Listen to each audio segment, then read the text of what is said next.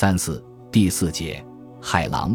克里奇和勒旺看到两艘驱逐舰从淡黄色的烟云下冲来，先按兵不动。五分钟后，照明弹熄灭了。这时，应 U 五五八艇无线电信号的召唤，U 幺五八号艇也赶到了作战水域。但是在漆黑一团的大海上，该艇的望未能找到船队。艇长罗斯廷下令下潜，用听音器进行搜索。只片刻功夫。听音器便收到了船队的噪音信号，U 幺五八号艇迅速上浮，舰桥上，勒旺少很快发现了信号弹的光亮。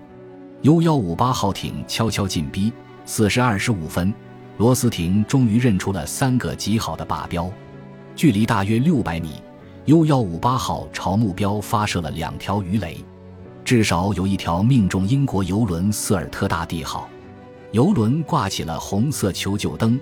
船首开始下沉，罗斯廷准备进行第二次攻击，但是如果按常规先规避，而后再进入攻击航向，就会耽搁时间。为此，他断然下令保持原航向，继续往前追。五时三十五分，灰蒙蒙的晨空翻起了团团黑烟。U 幺五八号加速行驶，从船队左侧尾部逼近，前方忽然传来爆炸声，勒旺发现。在 N 六七护航运输队中间有两根水柱升起，亮闪闪的。原来克里奇的 U 五五八号艇又抢先下手，在猎杀船队。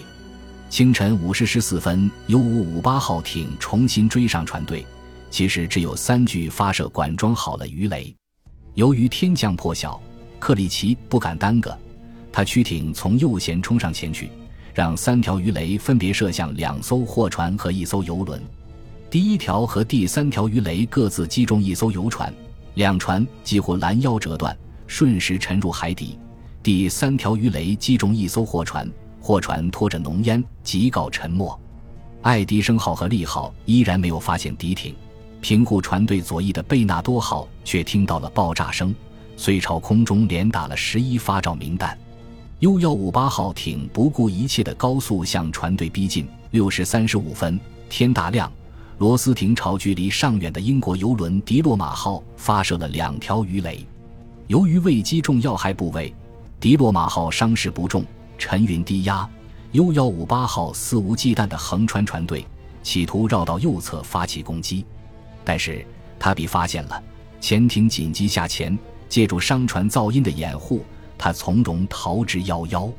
负责断后的阿尔戈马出队，驶向蛮盘山泊行的迪洛马号。他无意间逼近了 U 五五八号，迫使克里奇紧急下潜。这时，狼群中最猖獗的两艘艇都相继下潜了，从而使 N 六七护航运输队有了一个暂短的喘息之机。爱迪生号驱逐舰上，莫多中校心急如焚。由于看不见对手，护航运输队就显得十分软弱。小巧灰暗的潜艇在水面像一群远洋鱼雷快艇似的来去迅速。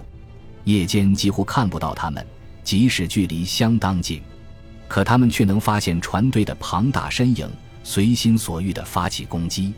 看来护航兵力再强大，只要缺少性能可靠的雷达，成了睁眼瞎，就会徒有虚名，只有被动挨打了。莫多决计改变计划，主动进攻。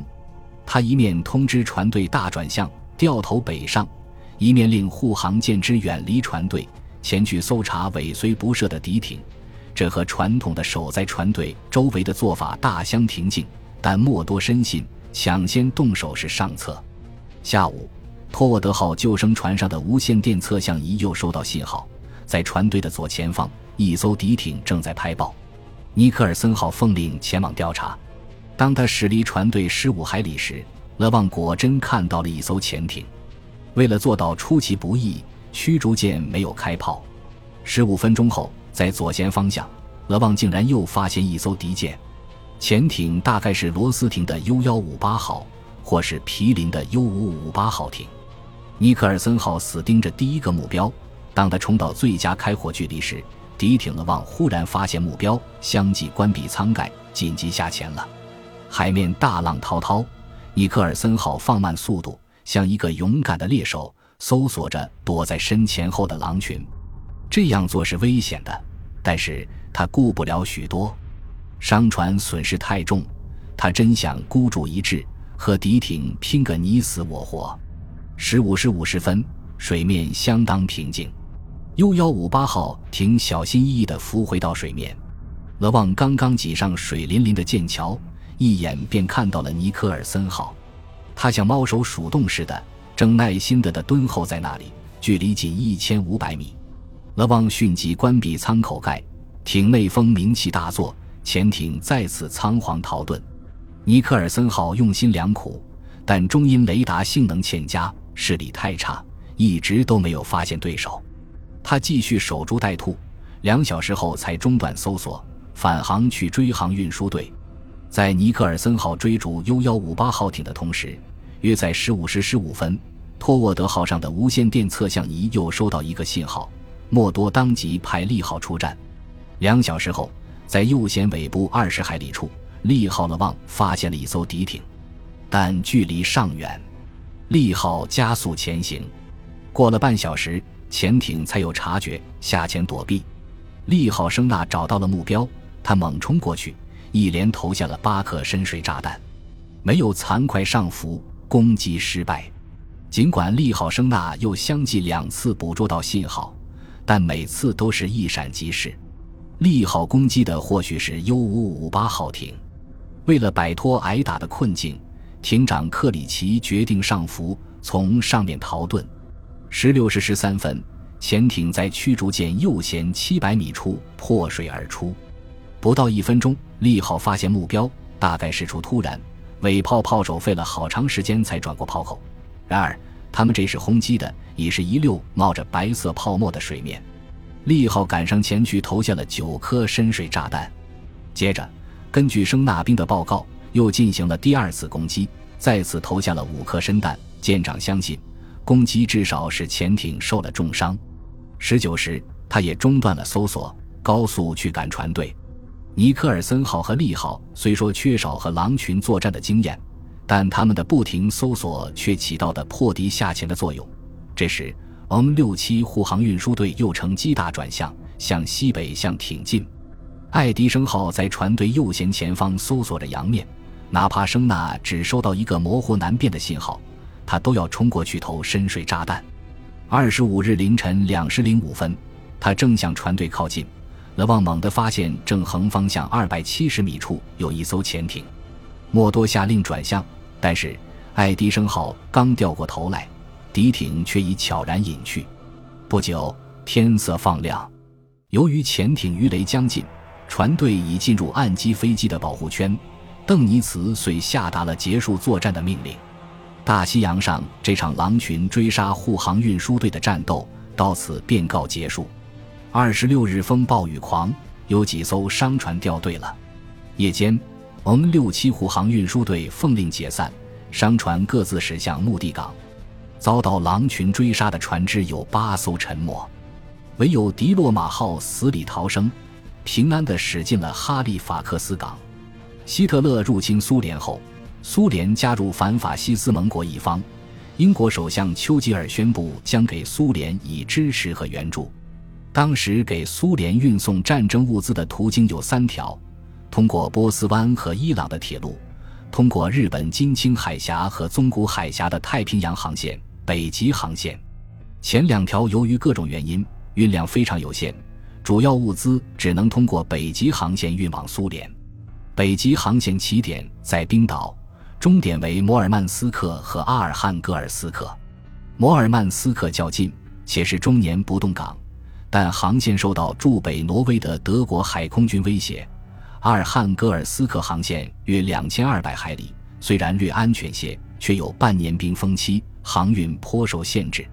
北冰洋是最小的大洋，水手们通常称之为北极海。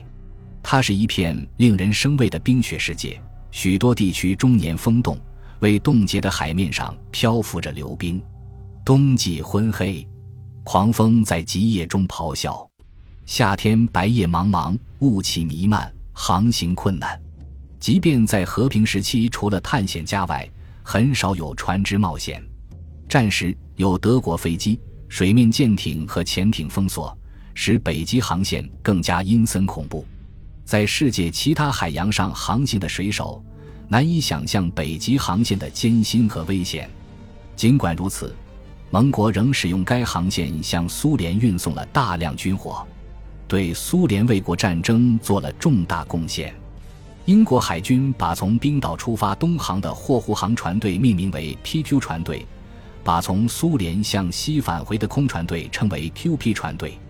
一九四一年九月二十八日，由一艘重巡洋舰护航十四艘商船的 QP 一船队从阿尔汉戈尔奇克出发。第二天，由一艘重巡洋舰和两艘驱逐舰护航十艘满载船的 PQ 一船队在冰岛接缆，两支船队均安全抵达。北极航线正式开通，在漫长的冬夜中，阳光难得照到地球的尽头，只有北极肯在黑暗的天穹上瑟缩。恶劣的气候、流冰、冰山给航行造成严重障碍，这些均被同盟国水手以无畏的气概克服了。到年底，共有七支 P.O 船队抵苏，运去了七百五十辆坦克、八百架战斗机、一千四百辆卡车和十万吨军火。仅有一艘货船被流冰撞沉。一九四二年春，随着温转暖和极夜消退，北极航线的船队活跃起来，越来越多的军火运到了苏联。当德军在对苏战场上发现大量西方军火时，希特勒意识到北极航线的重大作用，立即下令切断它。为此，德国海军将四个潜艇艇群派往挪威海区，增调战列舰提尔皮茨号。战列巡洋舰沙恩霍斯特号、重巡洋舰舍尔海军上将号、希尔海军上将号、欧根亲王号进驻北挪威，并用德国空军第五飞行团的二百余架轰炸机加强海上突击力量。北极航线上杀气骤起，由于德国海空军的袭击，PO 七 A、PW 八、PO 十三、QP 九、PO 十四、PQ 十五、PO 十六。等船队都遭到了程度不同的损失。丘吉尔和英国海军部非常重视北极海作战，维护航队调遣了一些最优秀的航空母舰、战列鱼和巡洋舰，但德军占天时地利，局面越来越险恶。本集播放完毕，感谢您的收听，喜欢请订阅加关注，主页有更多精彩内容。